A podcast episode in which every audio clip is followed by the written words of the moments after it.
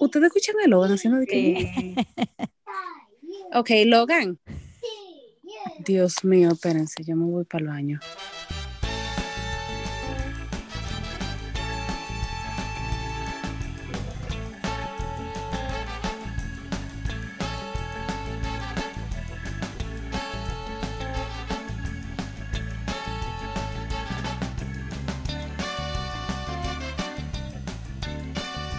Esto es Un Ratito entre Mamás, un podcast de tres amigas donde nos juntamos a relajarnos y conversar sobre los retos y aventuras que nos trae la maternidad. Yo soy Patricia, mamá de Catalina y de Sebastián. Catalina que tiene seis años y medio y Sebastián que ya tiene cuatro años. Ya yo tengo un niño de cuatro años, Dios mío. Un hombrecito grande. Sí. Sí. Yo soy Estefania, mamá de Logan Kay, que tiene tres años. Señores, se acabaron los casi, que teníamos como tres meses diciendo de casi. Bueno, Catalina solamente, pero... Estamos esperando a Catalina que ya, que ya que tenga siete, claro. Y yo soy él, mamá de Lucas y Penélope de seis años. Hola chicas, ¿cómo están? Hello. Bien, estamos bien, disfrutando del verano. Mira, yo estoy disfrutando así al máximo, al máximo del verano, que yo, yo estoy hasta contando, yo voy contando siempre todas las semanas que me quedan y como, ay Dios mío, ya nada más quedan tantas, tengo que hacer esto, tengo que hacer lo otro. En serio, tú sabes que este verano yo dije que lo iba a aprovechar también al máximo, pero estos calores me tienen, miren, mala con esta bajariga y esta 40 libras de más. No, sí, tú sabes que el, es verdad, el calor está fuerte y como que Con mis medicamentos, yo lo siento más el calor, como que sí, estoy teniendo mis ah. calores muy fuertes. Pero es que de verdad yo disfruto tanto de todas las actividades que se hacen en el verano y como, aunque suene de que, no es verdad, y aunque sí es difícil, Grisel, yo estoy disfrutando mucho de que los niños estén en la casa así todo el tiempo y como que estemos ah. juntos y lo estoy disfrutando porque yo sé verdad Patricia, que tú medio tiempo y eso Patricia es una mamá estrella exacto. no no no es cierto es cierto que usted se pierde la mitad del día sin ellos e y eso ayuda. exacto eso es cierto yo estoy porque yo a la hora que tú llegas a tu casa a verlos a ellos ya yo estoy cansada de eso. No exacto eso es cierto es, es, es, cierto que yo la mitad del tiempo no estoy con ellos porque yo sí estoy yendo al colegio pero tú, tú sabes como que siento que tengo esa oportunidad de que estamos todas las tardes juntos, no estamos en la corredera en las, actividades de las actividades de la tarde. Exacto, porque es que siento que cuando estamos en el horario regular era una corredera todo el tiempo. Entonces, nada, lo estoy disfrutando mucho. Y Steffi que nos está acompañando desde este Zoom hoy no está aquí con nosotras. Lejos pero unidas por la tecnología. Y bueno, tú eres la que tiene el icebreaker de la semana, Estefania, o sea que dale. El icebreaker que yo traje para hoy es un dato curioso que está relacionado al tema que vamos a tener con nuestra invitada de hoy. Que esa invitada, señores, viene por segunda vez. Porque lo bueno, lo bueno se repite. Sí, exactamente. ok, el dato curioso viene de una institución de Madrid que hicieron una investigación que arrojó los siguientes resultados. Y dice que las principales fuentes de información sobre sexualidad entre los niños y adolescentes son las charlas en los centros educativos, las amistades y el Internet, y que solo un 12% recibe educación sexual de sus padres, que para mí es hasta, hasta alta esa cifra, un 12%, porque si yo miro las personas que crecieron conmigo, yo tal vez conozco uno o dos, como que los papás se sentaron a hablarle de eso, tú sabes. O sea, que el 12% hasta mucho me lo encuentro, pero es muy alarmante también esa cifra. Exactamente, es súper alarmante porque debería ser, o sea, lo contrario, que realmente el 90, más del 90% sea de los padres que llega esa educación sexual a, sus hijos. O sea, sí, es alarmante. Y considerando que es un tema como tan crítico en el desarrollo del ser humano, como que debería ser que seamos los padres los que tengamos esa primera conversación con ellos, esa conversación sobre ese tema y que, y que los hijos tengan la confianza en los papás de hablar de ese tema, pero puedo imaginarme, puedo entender por qué para los papás es tan difícil, porque yo tengo los míos chiquitos y ya yo estoy aterrorizada del momento que me toca hablar de ese tema. Totalmente. Entonces, nada, Súper gracias. interesante, Steffi, gracias. Y bueno, ese icebreaker me pareció como la manera perfecta de empezar este episodio, porque hoy tenemos a, a esta invitada que ya, como dijo Estefania, muy especial para tratar este tema de la educación sexual. Bienvenida Clarisa otra vez, por segunda vez, a un ratito entre mamás. Gracias, chicas. Gracias a ustedes por tenerme. Gracias por tenerme con un temazo que es bien importante hoy en día. Y yo coincido definitivamente con que un 12% suena muy grande, porque yo tengo una estadística verbal, por lo menos, de todas las personas que llegan a la consulta. Y yo pienso que es que estamos confundiendo educación sexual al momento en que nos preguntan si te hablaron de sexualidad y, básicamente nos decían, bueno, no quedes embarazado antes de tiempo, eh, usa preservativos si vas, a, si vas a hacer algo o de eso no se habla. O sea, yo creo que definitivamente, gracias a Dios, estamos en una época de mucha información y nosotros queremos hacerlo diferente, realmente, pero yo pienso que algo que todos los padres deben plantearse y deben hacerse muchas preguntas durante la crianza pero una muy importante es quién le está hablando a tu hijo de sexualidad, porque si no eres tú, ¿quién lo está haciendo?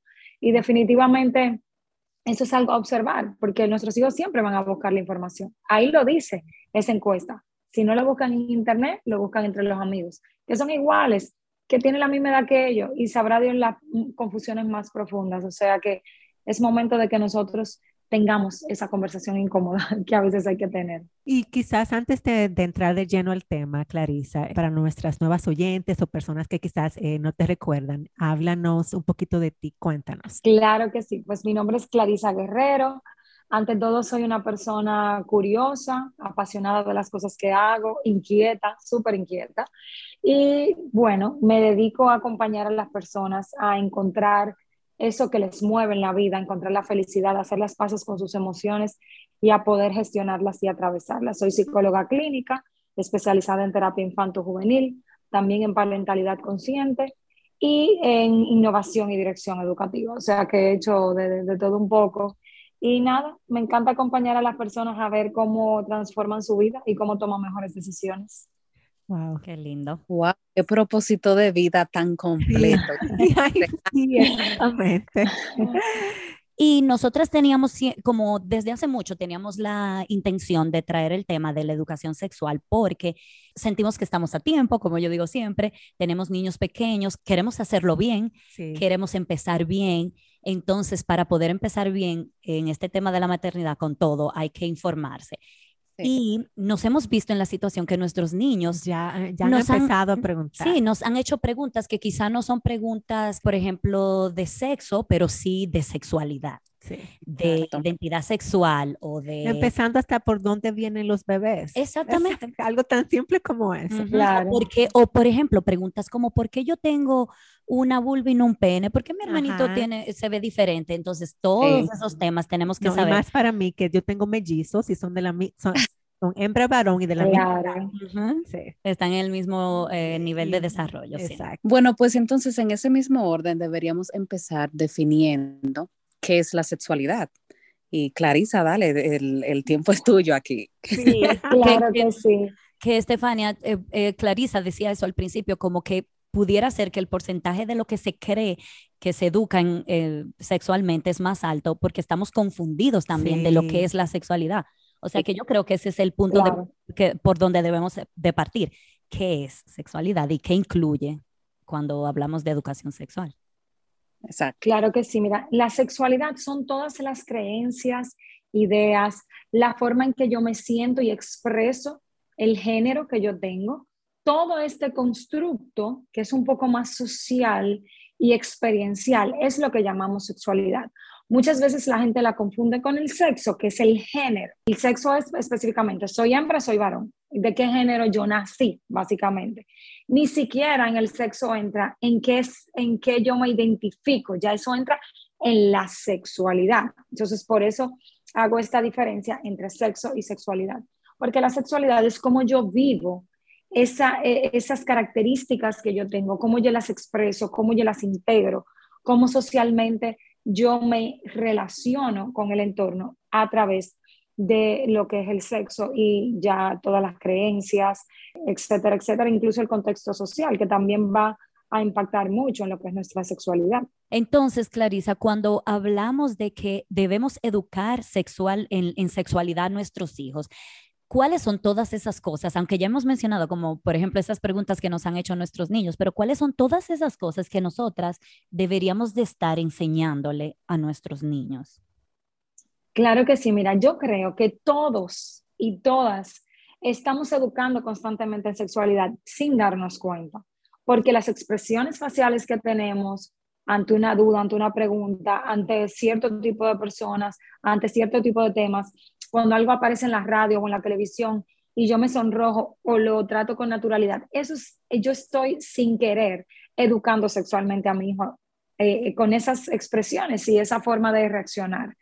Ahora bien, ya de una manera más explícita, yo creo que también todos de alguna forma educamos, aunque sea mínimamente, porque a todos nuestros niños, estando pequeños, la mayoría les decimos, eh, sobre todo prevención de abuso, mira, estas son tus partes privadas, las partes privadas no se dejan tocar por más nadie que no sea mamá, el médico si estás con mamá o la persona que te cuida te asea. Entonces, medianamente, digamos que por ahí eso también es educación sexual. Lo que pasa es que los adultos entendemos que educación sexual es el acto sexual y teníamos que derribar ese mito. O sea, cuando estamos educando, es, es un tabú, cuando nosotros estamos hablando de sexualidad a nuestros hijos, le estamos hablando de un sinnúmero de cosas muchísimo más amplio. Cuando mi hija me dice, por ejemplo, porque son preguntas que a mí me han hecho, si las hembras pueden jugar fútbol o por qué los varones no la dejan jugar al topado en el patio, yo me siento y hablo con ella y le explico que sí, que ella es capaz, que tal vez en ese momento, como cualquier otro compañero, ese niño no quiso jugar con ella, que no lo ponga como hembras y varones dividido en bandos, pues eso también es educación sexual, porque yo le estoy enseñando a vivir desde su género, desde su propia identidad, cualquier experiencia que ella quiera hacer, ella puede lograrlo y puede llegar alcanzando. O sea que, en definitiva, yo creo que lo primero, poquito el miedo a la sexualidad, es que de que sexualidad es tener relaciones sexuales, que yo creo que eso es lo que todos entendemos. Ahora bien, hay cosas que por etapa nuestros hijos van a llegar a preguntar o van a llegar a querer saber. Y yo siempre insisto a que esperen las preguntas y lleguen hasta donde llegan esas preguntas. Eh, tú mencionabas, por ejemplo, una muy básica es, mamá, ¿de dónde viene el bebé? O si, si tú estás embarazada, ¿cómo ese bebé llegó ahí? Irnos a la pregunta básica, o sea, el hijo no te está preguntando, ¿qué tú hiciste para tener ese bebé ahí? Y si no, ¿cómo llega la... Entonces, Mira, hay una explicación que yo siempre la digo y quiero comentarlo porque yo sé que a muchos padres les puede hacer sentido, donde no hablamos mentira y donde va según la edad de cada niño. Generalmente estas preguntas pueden empezar incluso desde los 3, 4 años, dependiendo el pensamiento lógico del niño. Porque ya a los 3 años es que los niños empiezan a identificar, yo soy hembra, él es varón o viceversa, este es mi vulva, ese es su pene, entonces empiezan a diferenciar un poquito y pueden empezar estas cuestiones. A los niños se les puede explicar claramente, mira, las mamás hembras tienen una cunita de hacer bebés que se llama útero y los papás varones tienen una semillita que le da la mitad de lo que va a ser ese bebé. Entonces, mamá hembra y papá varón juntan esas dos, pero eso tiene que acunarse aquí en la cunita de hacer bebé de mamá, que va creciendo, va creciendo, va creciendo, hasta que el bebé está listo para salir.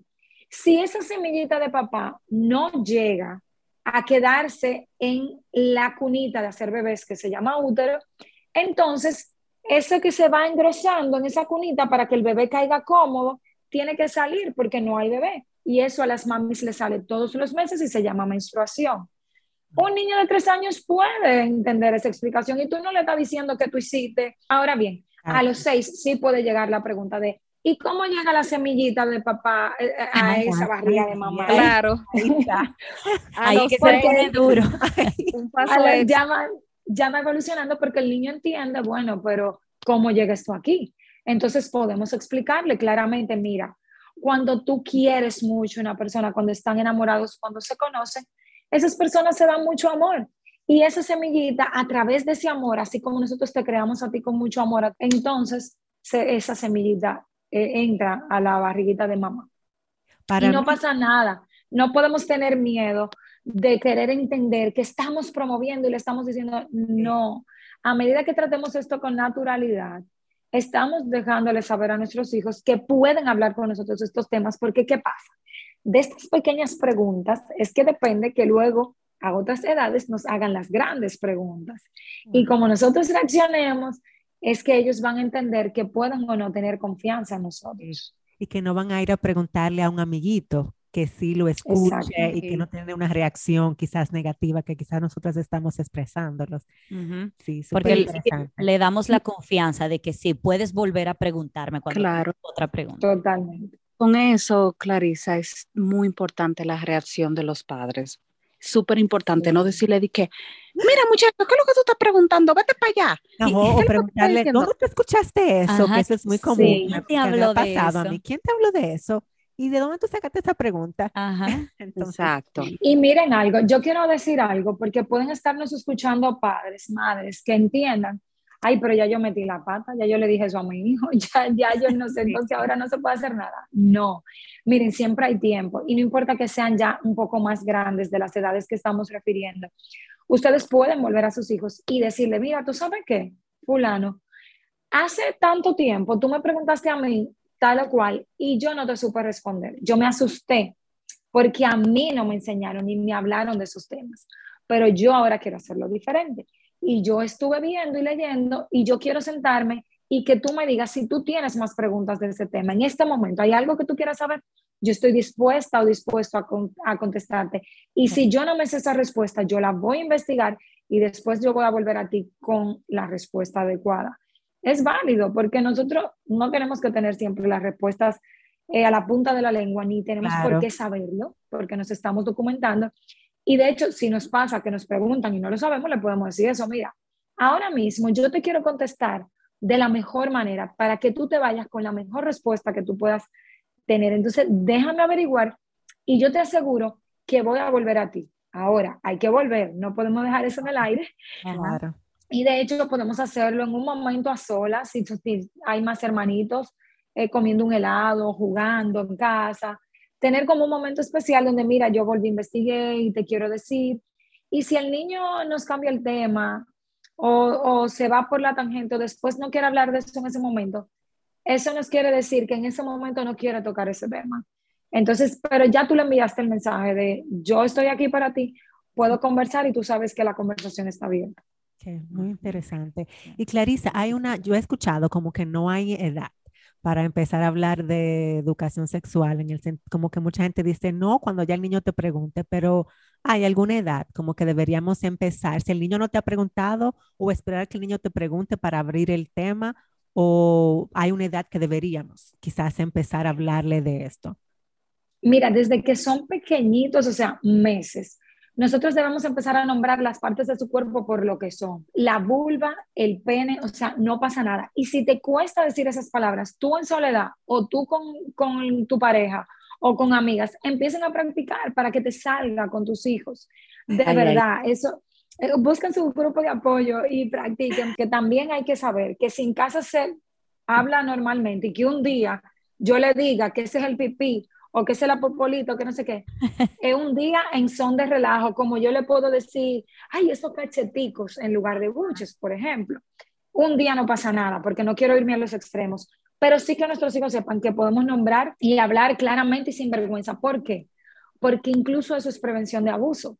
Si yo le vendo a mi hijo que eso es una palabra que no se menciona, ya yo le estoy enviando un mensaje negativo en torno a sus partes íntimas y a que de eso no se debe hablar o que es incómodo. Entonces, si algo me pasa, hasta que le pique, no quiere decir que alguien le toque, que le pica, que le molesta. Entonces, puede ser que mi hijo sienta vergüenza, que maneje vergüenza en torno a ese tema. Entonces, es importante empezar por esa parte, desde que ellos son bebés, o sea, desde que tienen meses. Ese tú, ay, esa vulva, yo ahora te voy a cambiar tu, tu pamper y te lo voy a poner aquí para que esa vulva esté sana, te voy a poner cremita, las cosas que le decimos a los bebés. Ya luego de que ellos van creciendo, es importante empezar con este tema de prevención, de mira, tus partes privadas somos estas personas, las que sean que estamos permitidos a cuando te bañamos, cuando te aseamos, si tú vas al médico en presencia de mamá o papá, porque ningún médico debe quedarse a solas eh, con un menor, sin la presencia de un adulto, y decirle y ponerle en contexto en qué momento. y que si hay algún toque, incluso mío, de mí como mamá, que a ti no te gusta, tú me lo puedes decir, ¿ok? En esas edades pequeñas de un año y pico, dos años, tres, cuatro, repetir esto, esa debe ser una conversación constante hasta que nuestros hijos nos digan, sí, mami, tú me lo dijiste, no importa. es algo que debemos repetir constantemente porque se sorprenderían la cantidad de personas que repiten esta conversación por pasan situaciones. Este tipo de cosas todo es preventivo. Ahora bien, de temas específicos de la sexualidad, los niños nos pueden ir preguntando. Generalmente estas preguntas empiezan a los tres años, cuatro, cinco, pero es un tema que yo también puedo traer a colación. Si mi hijo no me ha preguntado nada, ya tiene cinco, seis años, es raro que esto ocurra. Debo preguntarme si es que no ha sentido el permiso, digamos, en el ambiente. Y si esto no ha ocurrido, yo puedo traerlo a través de dibujos animados que estemos viendo, algo que pase en la calle, una situación X. Ay, ¿y qué tú piensas, María, Pedro, de tal o cual? ¿Y por qué tú crees que ese señor se comporta de esa manera?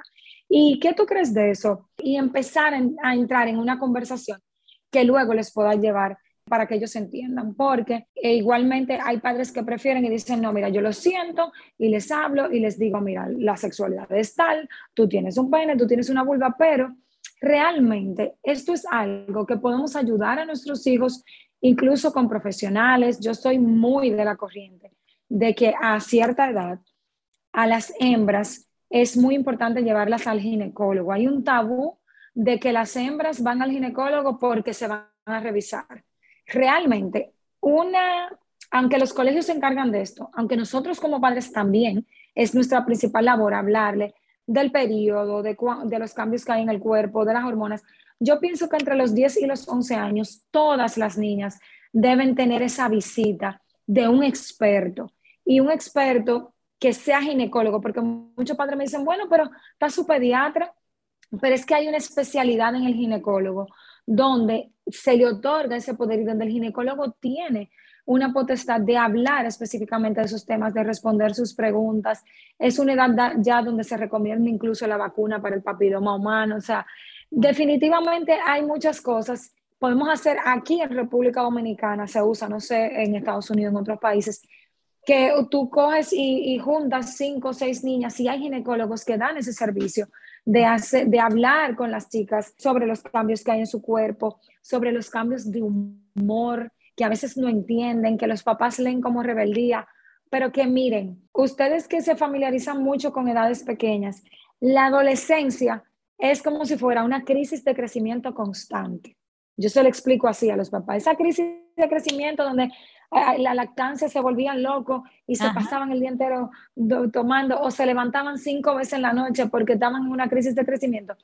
Eso es la adolescencia a nivel del cerebro. O sea, el, desarrollo exponencial que hay en esa época y el torrente de hormonas que hay en el cuerpo es algo que no que es imposible de procesar para un ser humano de esa edad.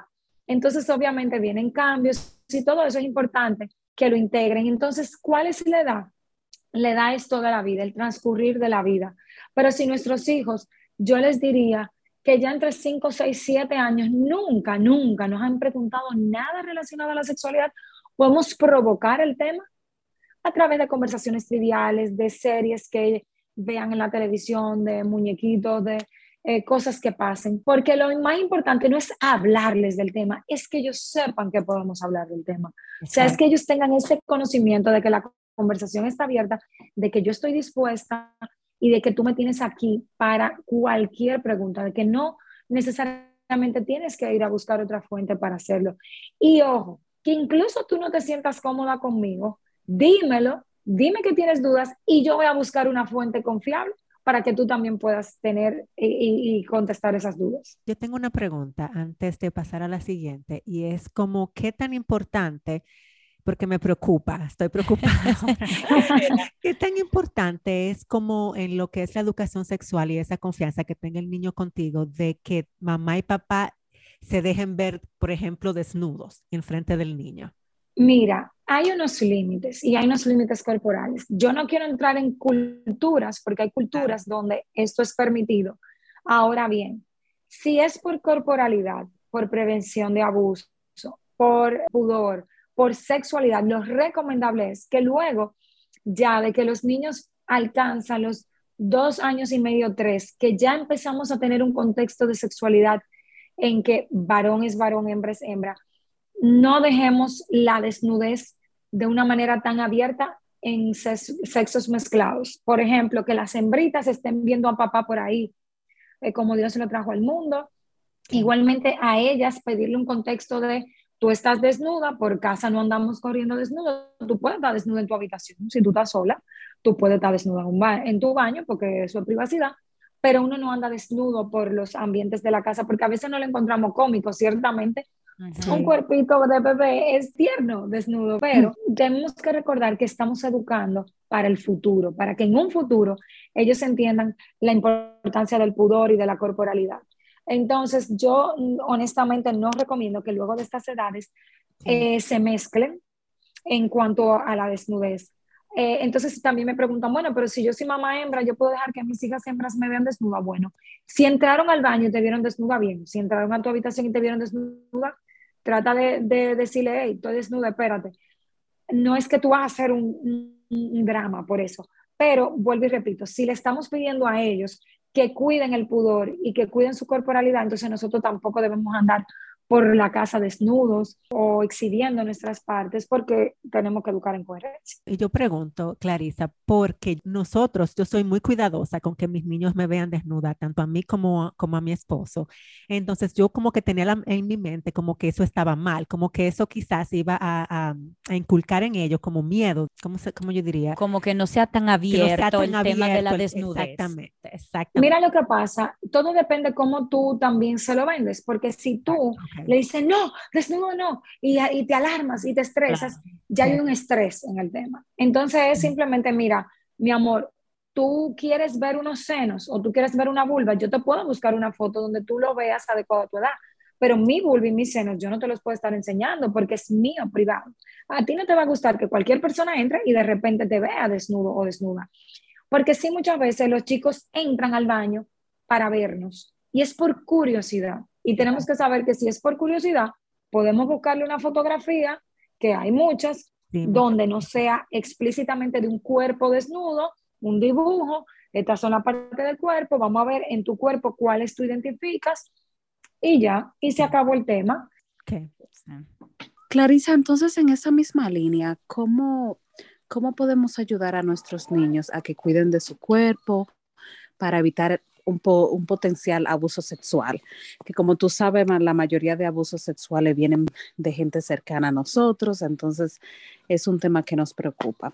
Cuéntanos. Mira, la prevención de abuso empieza respetando al niño, punto.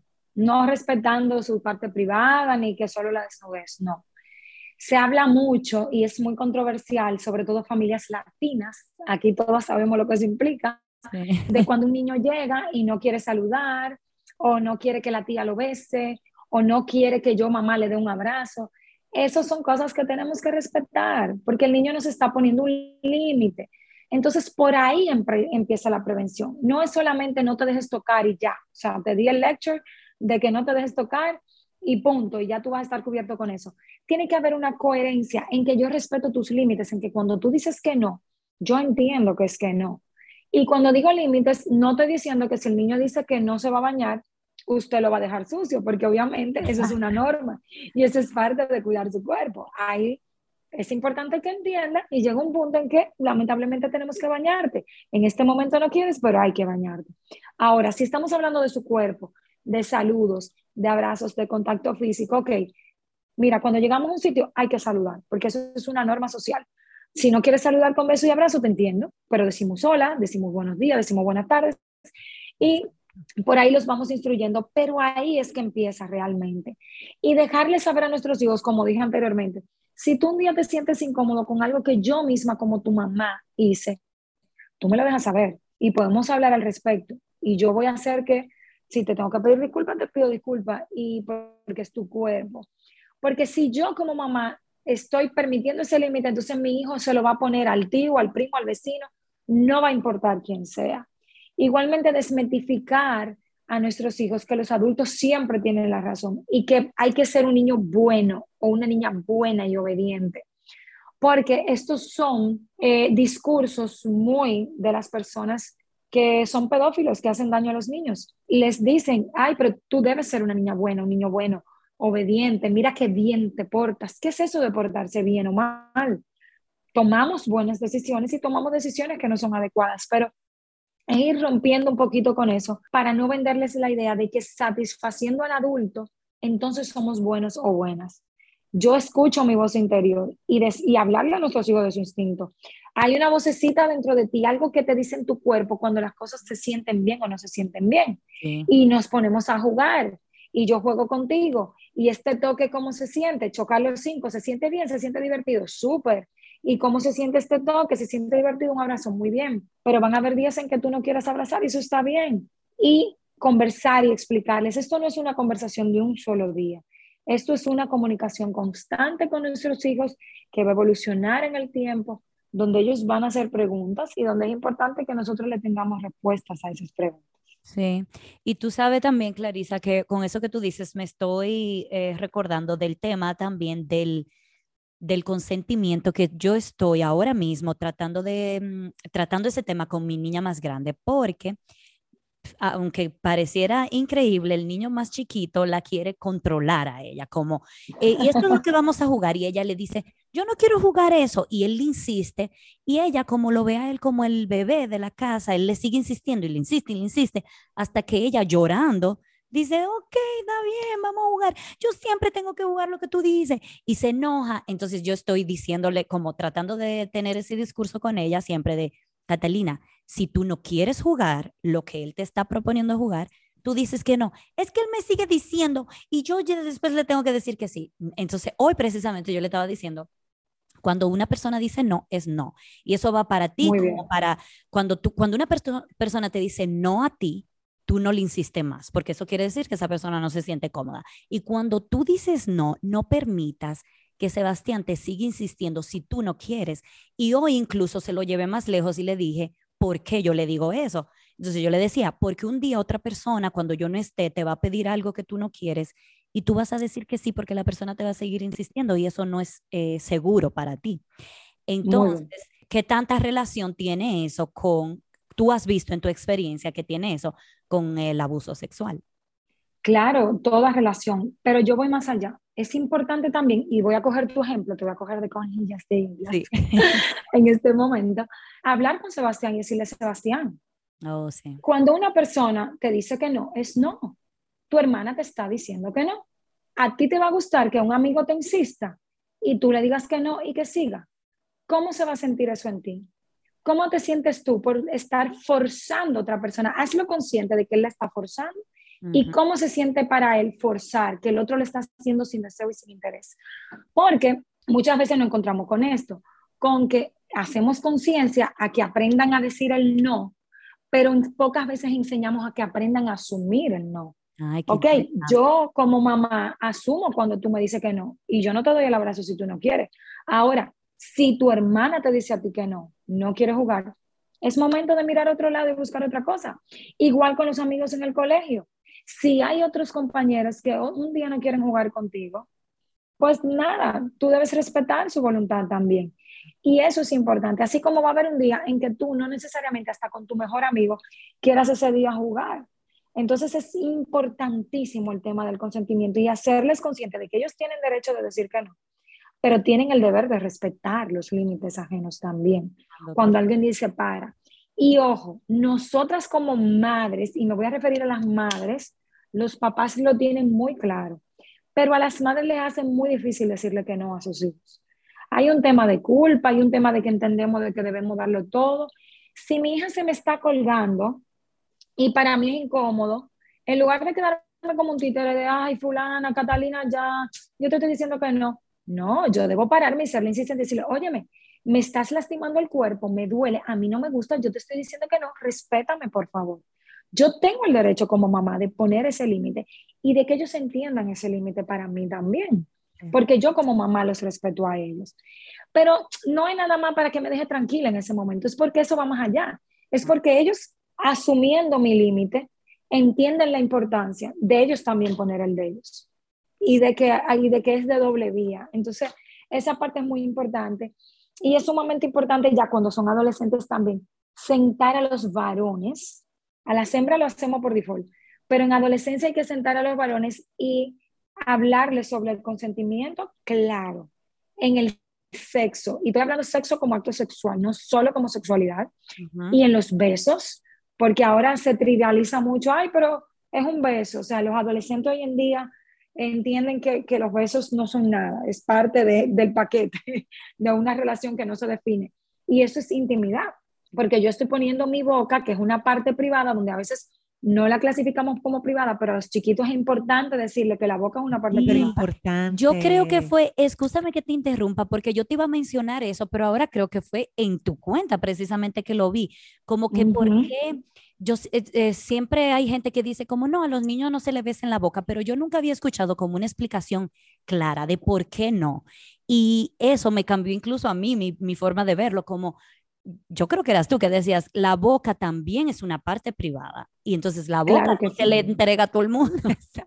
Y la boca mm, tampoco se le, porque muchas veces no lo percibimos así, solamente entendemos como abuso sexual el que haya un- una genitalidad Claro. sí. de una parte a otra, pero la, que ponga la boca en una parte genital de otra persona también es abuso. O que le pongan la boca de otra persona en sus genitales también lo es.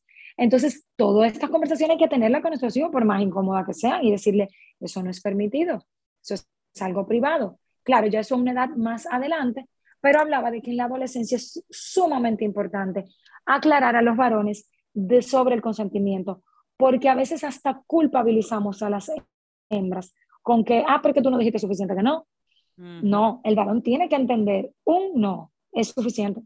Sí. Y no solo un no con la boca, un no corporal. Yo he visto muchos niños que su hermanito le está empujando y el niño mira de reojo o resopla o voltea los ojos o se queda tieso porque está incómodo, o sea, físicamente y corporalmente el cuerpo me está diciendo, no estoy cómodo con esa interacción. Entonces, como adulto, debo ayudar a ambos niños. A uno a decirle, oye, dile que no te gusta, yo estoy viendo en tu cuerpo que a ti no te está gustando, díselo con tu boca y al otro, ¿tú estás viendo eso que está haciendo con su cuerpo? No le está gustando. Entonces para, porque tú estás viendo que no le gusta.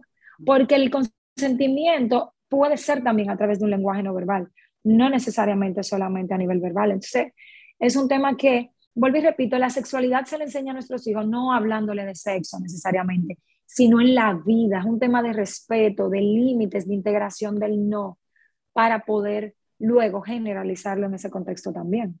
Para pasar a otro, a otro punto como muy importante que quizás pudiéramos considerar dentro de la educación sexual es lo que es la pornografía. ¿Cómo abordar Ay, este Dios, tema? Dios, Dios. ¿Cuándo empezar? ¿Qué decirles? ¿Qué decirles, exacto, Tino? ¿Qué le decimos? Mira, nuestros hijos, hasta los que decidimos no darles celulares a temprana edad, por colegio, por escuela, generalmente tienen una tableta en manos. Ojalá una tableta con muchísimos filtros y demás, pero donde se pueden escapar cosas, porque no estamos exentos. Tú en Google pones, porque, y pueden hacer la prueba todos, tú pones buena conducta o buena nota y te salen fotos, no, no páginas, pero te salen fotos sugestivas y pornográficas. ¿En Entonces- serio? Totalmente. Entonces, es un tema donde nuestros hijos sin quererlo pueden verse expuestos. Entonces, desde que nuestros hijos tienen tecnología en mano, debemos hablarle, tal vez no con la palabra pornografía, pero sí decirles, mira, tú en las redes vas a encontrar muchas cosas y tú eres suficientemente inteligente y muy capaz. Siempre tenemos que apelar a que nuestros hijos tomen buenas decisiones, hablar lenguaje positivo, de tomar buenas decisiones. Cuando tú encuentres algo que tu interior te diga, "Hmm, esto no es algo que yo deba estar mirando o esto no es algo adecuado para mí, tú tienes varias opciones. Lo eliminas inmediatamente, o sea, lo dejas de ver y idealmente me lo comunicas, porque una de dos, o realmente es algo que tú puedes ver o definitivamente no, y yo puedo explicarte qué es eso que tú has visto. Entonces, esto es para los más pequeños. Ya luego de que nuestros hijos tienen 11 años, 11, 11 años, sí debemos hablarle claramente de lo que es la pornografía y decirles que hay personas que para ganar dinero actúan y actúan teniendo un acto sexual, porque sí, nuestros hijos a los 11 años ya saben lo que es el sexo, aunque nosotros no querramos entenderlo. Entonces, eso es un acto exagerado, es un acto que no es la realidad de la sexualidad.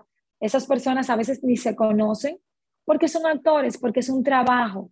Ay, mami, ¿y, eso, ¿y ese trabajo está bien? Bueno, yo no soy quien para decir si está bien o mal, porque ya eso es un juicio de valor, ¿ok? Y creo que transmitir eso a los niños es darnos.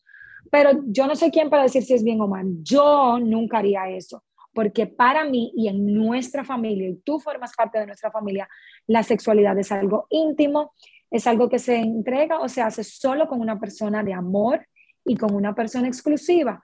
Yo, por ejemplo, tu papá y yo, tu papá y yo, por ejemplo, decidimos tenerlos a ustedes con mucho amor y en ese abrazo de amor, que es el acto de la sexualidad, porque ojo, ya tienen 11 años, ya podemos hablarle de eso. Entonces nosotros decidimos que es, hay una exclusividad entre nosotros y que nosotros lo vamos a hacer así porque los respetamos, respetamos nuestro cuerpo, respetamos nuestra familia y por ello, entonces, en esta familia, y ahí yo lo estoy incluyendo, yo no le tengo que decir, tú nada más lo vas a hacer, en esta familia es el, el código que tenemos ahora. Hay personas distintas, mi amor, pero yo quiero que tú sepas que lo que tú ves ahí es exagerado, no es la realidad, puedes ver muchas cosas que no necesariamente sí estén correctas y que si tú en algún momento llegas a tener esa información, por favor, dímelo para poderte aclarar cualquier duda, cualquier cosa que tú veas. Y si tú no sientes la confianza de decírmelo, dime que tú quieres hablar de sexualidad con una persona que te pueda instruir y yo te voy a buscar a la persona que te pueda responder tus dudas, preguntas. ¿Por qué? Porque miren, a temprana edad, a muy temprana edad, la pornografía puede traumatizar a un niño. Y esto se oye ah. sumamente drástico. Esto se oye, ay, aquí están los psicólogos poniendo la cosa exagerada. No, un niño no entiende el contexto de la sexualidad. Hay gemidos, hay gritos, hay en pornografía donde se dan golpes.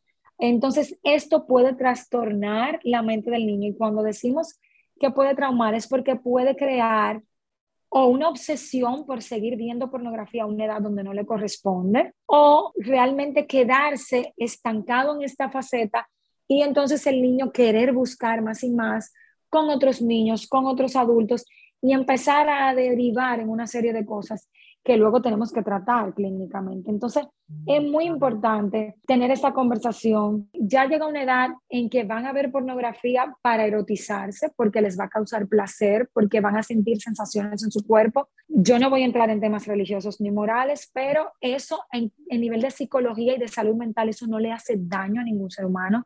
Eso ya luego de que llega ¿verdad? la edad en que están preparados, no le hace daño a ningún ser humano, no le daña su mente como a veces entendemos o creemos o las personas pueden creer, pero sí es importante que ellos sepan que esa no es la realidad de la sexualidad, que una persona no dura 45 minutos, una hora teniendo relaciones sexuales y es súper poderoso y no tiene una eyaculación, porque los varones pueden sentirse muy mal en una edad muy temprana, decir, óyeme, ¿pero qué es esto? O ver un tamaño que no corresponde con la realidad, o ver reacciones en mujeres que no es la realidad de la sexualidad, porque esa sexualidad que se ve en la pornografía no es intimidad, no es una sexualidad compartida a través de un sentimiento y una emoción real.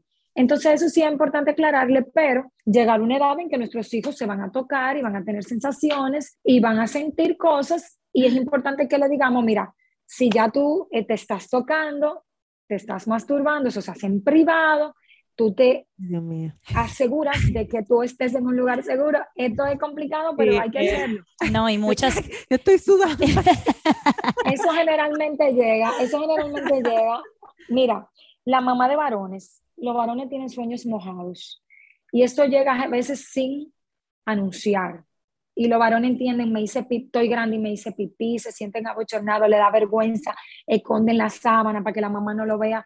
Entonces es importante que esa conversación la tengan antes de, para que entiendan, mira, tú puedes tener sueño mojado, eso es que ya tu cuerpo está produciendo esa semilla que crea los bebés que se llama espermatozoide, eso es normal. Esto sí es importante que como papá, el que tiene pene, sea papá que lo hable. Entonces, con el varón, entonces vamos a ver eso es normal, si eso te pasa en un momento, tú simplemente, si tú quieres, quitas la sábana, la pones en una esquina y ya nosotros vamos a entender Eh, si tú quieres hablar del tema de cómo te sentiste, yo estoy aquí para ti. Si tú no sientes para hablar, pero quieres escribirlo y dejarme la nota, también lo podemos hacer. Como tú lo quieras manejar, nosotros te vamos a respetar. Incluso hay niños que empiezan a tener sueño mojado dependiendo de su torrente hormonal a los 9, 10 años de edad.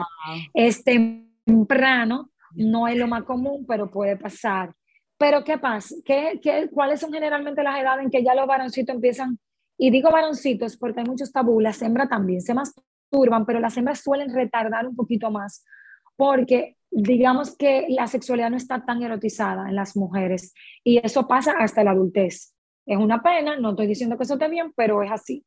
Entonces, en los varoncitos, hay, hay varoncitos que ya a los 11 años se masturban, pero lo normal es que a los 13 empiece ese proceso ya de la masturbación viendo pornografía o tocándose con una erotización. Ojo, a mí me pueden estar escuchando madre y decir, ay, pero mi hija tiene cuatro años y se toca y le gusta. Eso sí, quería que tocáramos ese punto, que sentí como que lo dejamos atrás, pero qué bueno que tú lo retomas, porque sí hay mucha confusión con ese tema de que los niños pequeñitos se tocan, entonces la mamá creen que deben de eh, prohibirle que se toquen, entonces como háblanos un chin de eso. Mira, nunca prohibir, siempre contextualizar los niños a esas edades se tocan, no porque ellos estén pensando sexualmente en alguien, señores, por favor. O sea, de hecho, vamos a estar claros, la representación mental, ese, ese acto de pensar en adelantado, en imaginario y todo lo demás, no está tan desarrollado a los 3 y 4 años.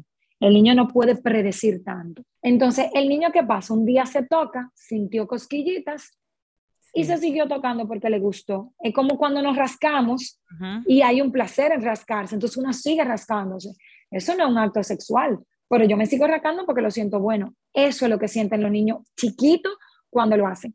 Sí me debe llamar la atención si un niño chiquito se toca sus partes genitales haciendo como una masturbación de adulto. Eso sí me debe llamar la atención porque en algún lugar lo vio o alguien lo hizo previamente con él o con ella, ¿ok? Y si es algo que mi hijo lo está haciendo en exceso, o sea, está cogiendo clase en el colegio y se estimula con la silla. Yo estoy hablando con él y se estimula con la esquina de la mesa. O sea, cuando ya es algo que hace constantemente y que no puede parar, me debe llamar la atención, porque entonces me está hablando de ansiedad. Muchos niños se dan cuenta que se calman cuando se tocan y entonces ya eso es un tema de ansiedad que debemos tratar de una manera distinta y encauzar eso. Y contextualizar de que si tú te vas a tocar, te tocas en privado, eso no se hace delante de la persona porque eso es privado, tus partes privadas se tocan con amor y delicadeza, no de una manera en que te vayas a hacer daño. ¿okay? Los niños, esas son etapas, generalmente los sueltan y llega ya luego la, preadolescencia y la adolescencia, y ya en adolescencia sí se toca con ideación sexual, exacto, con un propósito de erotización. Entonces, en ese contexto, bueno, hazlo en privado. Por favor, a los adolescentes no podemos abochornarlo diciendo, ay, porque tú estás durando mucho en el baño y qué es lo que tú estás haciendo. Por, por le hacen eso, lo he visto, yo lo he visto en adolescentes que le dicen, hmm, ¿qué es lo que tú tanto haces en el baño? Y, y, o si no le dicen a la mamá, tú sabes qué es lo que él está haciendo en el baño, ¿verdad? Que Exactamente. Entonces, eso es, eso es, eso es violar su intimidad. Entonces, eso, eso es una ideación social de que, ay, ya se está volviendo macho, ya es varón, por favor. No, eso es violar su intimidad. Si está durando mucho en el baño, lo dejo, siempre y cuando temo a tiempo. Ahora, si está durando mucho en el baño y no estamos a tiempo, eh, toco suavemente la puerta, tenemos 10 minutos, date prisa, más nada. No, mira, ¿qué es lo que tú estás haciendo en el baño? Yo sé lo que tú estás haciendo en el baño. No, por favor. Entonces, hay una, yo creo que una última pregunta que yo no podemos dejar antes de que te vayas. Y es el tema que es muy actual de la identidad sexual, la orientación sexual y cómo le explicamos esto a nuestros niños chiquitos, porque no vamos a hablar de adolescentes, ese, ese yo creo que otro tema, sino cómo le claro. ese tema a nuestros niños para que ellos sean lo suficientemente respetuosos, uno, para que entiendan lo que, está, lo que es una realidad, dos, pero que al mismo tiempo se lo expliquemos como que sea nuestra realidad también, porque a veces dependiendo del hogar, hay unos valores, eh, hay unas creencias, entonces la mamá no le quiere decir como, ah, sí, eso es normal.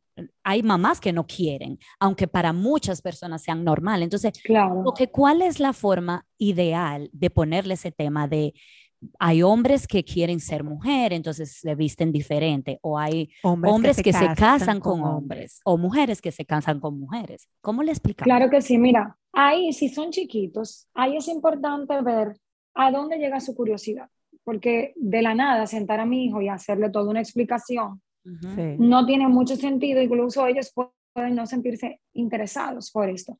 Ahora, si mi hijo me viene con alguna pregunta, yo debo contestarle claramente. Eh, por ejemplo, cuando estábamos chiquitos, nosotros siempre nos decían, ¿qué diferencia los varones y las hembras? Que usan arete las hembras, los varones no.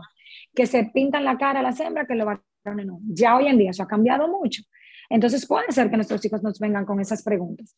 Y en ese contexto podemos empezar. Mira, ciertamente hay varones que quieren usar falda. Eso no es algo que haga tu papá, porque tal vez tú estás comparando a todos los varones con la idea que tú tienes de tu papá. Tu papá usa pantalón, pero hay varones que les gusta usar falda. Así como hay, hay personas que les gusta el jugo de naranja y otras que les gusta el jugo de fresa. Ojo, estoy hablando de niños pequeños, ¿verdad? Por eso estoy poniendo este contexto. Entonces, sencillamente vamos a hablar de respetar de gustos y de preferencias para los niños pequeños. Hay familias distintas. Hay familias donde no hay papá, donde solo hay una sola mamá. Hay familias donde pueden haber dos papás, por ejemplo, si es una pregunta que no hace nuestro hijo, porque le tocó un amiguito así en el colegio. Mami, pero ¿y por qué fulanito tiene dos papás? Bueno, mi amor, cada familia es diferente. Eso le tocó a él. Él tiene dos papás. Entonces, nada. Pero mamá, tú me dijiste a mí, porque vamos, los niños son lógicos, tú me dijiste a mí que la cunita de hacer bebé nada más la tiene la mamá. Entonces, ¿cómo va a ser? Entonces, ¿esos papás tienen cunita de hacer bebé? No. Una mamá que tiene cunita de hacer bebé llevó a ese bebé en su vientre y luego se los dio a ellos. O sea, muy básicamente podemos explicarle la realidad y la verdad a los niños sin entrar en profundidad de entonces cómo llegó ese bebé ahí, quién es el papi, porque todas esas cosas somos nosotros los adultos que ya sabemos un contexto social y lo encarnamos en ese contexto. A nuestros hijos preguntas básicas, claras, precisas, concisas y únicas, de lo único que nos está preguntando. ¿Por qué tiene dos papás? Porque su familia es distinta y tiene dos papás tu prima fulana no tiene papá, porque, bueno, tiene papá, pero su papá no vive con ella, o tu primo fulano vive con sus abuelos y su papá y su mamá no están presentes en su casa, entonces su familia son sus dos abuelos. Cada familia es distinta. Entonces, un poquito encarando en gustos, preferencias y distinción de cada quien y respetar lo que es distinto. Y incluso decirle, mira, mi amor, para respetar, yo no tengo que estar de acuerdo. Tú me puedes decir a mí que tú quieres ver jugar videojuegos ocho horas al día. Y yo te voy a respetar esa idea tuya, pero yo no estoy de acuerdo con eso. Entonces, para respetar no hay que estar de acuerdo y hay cosas que tenemos que respetar, aunque simplemente no estemos de acuerdo. O, aunque no sea lo que nosotros hacemos en la casa, aunque no sea nuestra realidad. Exacto. Exactamente. Y muy interesante porque mira, nos ha pasado que... Bueno, por ejemplo, Lucas vino a la, a la, casa preguntándome, primero porque hay un amiguito en el colegio que él, le encanta Elsa, la princesa, oh, su mochila, y por ejemplo el día de Halloween, que los niños pueden ir vestidos, él se vistió de Elsa. Y él, ¿sabes? Ahí empezaron muchas preguntas. Entonces, después, empezando por ahí, yo, igual lo abordé eso como que, que, que, él es diferente y que como a ti te gusta Spider-Man, a él le gusta Elsa.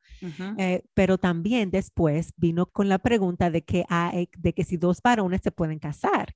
Y él lo preguntó como que si se puede, ¿verdad? Que si se puede, exacto. Me dijo, mamá, dos varones se pueden casar. Y yo, yo hay, primero que me puse fría, pero lo segundo fue que pensé, que no le podía mentir, porque sí se puede. Yo le, dije, yo le dije, sí, hay, hay varones que deciden casarse con varones, como hay hembras que deciden casarse con hembras.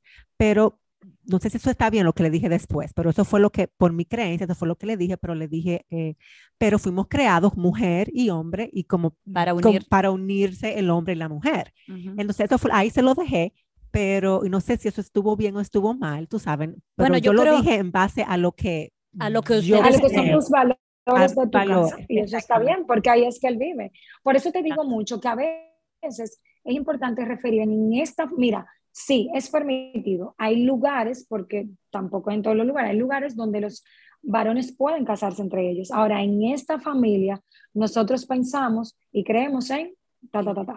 Entonces ahí tú le haces la diferencia. En definitiva, con los niños, sobre todo pequeños, no es entrar en situaciones morales. En este contexto, en nuestra familia, en este entorno, lo hacemos de esta forma. Ahora, se puede de esta, de esta, de esta y de esta. Y dar respuestas muy precisas para que ellos, digamos que se llene su curiosidad de ese momento, porque en definitiva ellos no se van tan eh, profundo como a veces nosotros pensamos que son esas preguntas. Y para que ellos como que vayan entendiendo también la realidad de, del mundo en el que del vivimos. Mundo, Porque eh, me pasó con Catalina ayer precisamente que entramos a una tienda de maquillaje y se veía una foto, un cartel así eh, de un chico y o sea, se, se, veía muy claro que era un hombre porque tenía barba, tenía músculos muy grandes, sus facciones se veían muy masculinas y tenía pelo corto. Aunque no todos los hombres tienen pelo corto, pero se veía muy, muy masculino, pero tenía mucho maquillaje. Entonces, Catalina, ella va a cumplir siete años, tú sabes, y ella, y ella se fija en muchas cosas. Y ella me dijo como, mamá, pero ¿y por qué? ¿Eso es un hombre? Sí, es un hombre. ¿Y por qué está maquillado? ¿Y, por qué tiene tanto maquillaje? Entonces, esas son una de las preguntas que uno se queda como, uy, ¿qué le respondo? Entonces, en ese momento lo que se me ocurrió es como, ah, recuerda que hay personas que son diferentes. Como que eso fue lo único que se me ocurrió porque hemos hablado de ese tema como, no todos nos vemos iguales, no todos somos iguales, eh, nos vemos diferentes y bueno. Entonces, yo sé que es un tema que, que, que surge, que le ha surgido a muchas mamás. Claro. Claro. Claro, y es excelente quedarse en responder, ay, mira, hay personas diferentes, le gusta maquillarse. Sí. Tal cual. Entonces, Clarisa, ¿qué, ¿hay algo que tú quisieras decir como lo último que tú quieres que se quede de este episodio? Claro que sí. Yo quiero que los padres sepan y entiendan que nuestros hijos necesitan la información y van a buscar la información.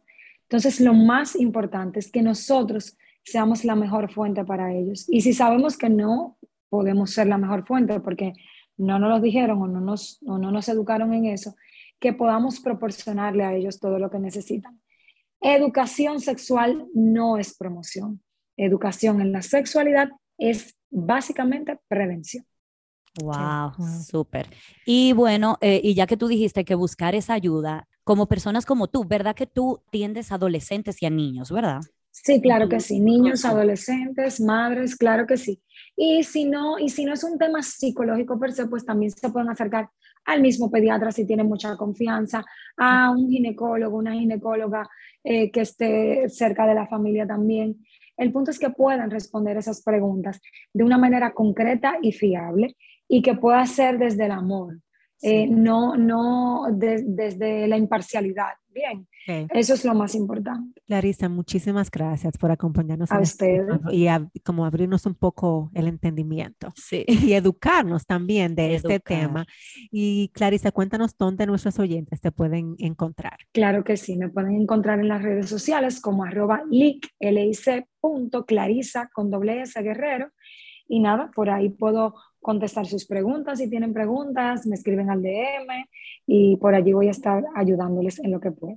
Clarisa siempre pone mucha, información. en su Instagram, súper interesante, que también vayan a seguirla para que tienes esa información. Sí, me encanta tu cuenta de todos los temas, eh, sobre todo para las madres. Sí. Bueno, entonces a todos los que nos escuchan, les recordamos que nos sigan en nuestra cuenta de Instagram, Un Ratito Entre Mamás Podcast, y también estamos en Facebook. Dennos a seguir por todas las vías. Y cuando nos escuchan en las plataformas Spotify, eh, Apple Podcast o Anchor, ustedes pueden también darnos o a seguir o a suscribirse y específicamente en Apple Podcast pueden dejar un, un, review.